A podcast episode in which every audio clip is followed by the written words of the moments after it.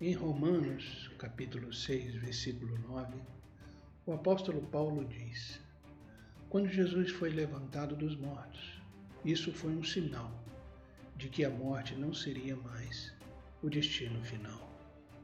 Eu estou lendo isso na versão A Mensagem. A ressurreição de Jesus é um sinal explosivo que anuncia para todos os que buscam com sinceridade que é seguro crer. Por causa da ressurreição, tudo muda. A morte muda. Antes era o final, agora é o começo. O cemitério muda. As pessoas antes iam lá para se despedir, mas agora vão para dizer: estaremos juntos outra vez. Até o caixão muda.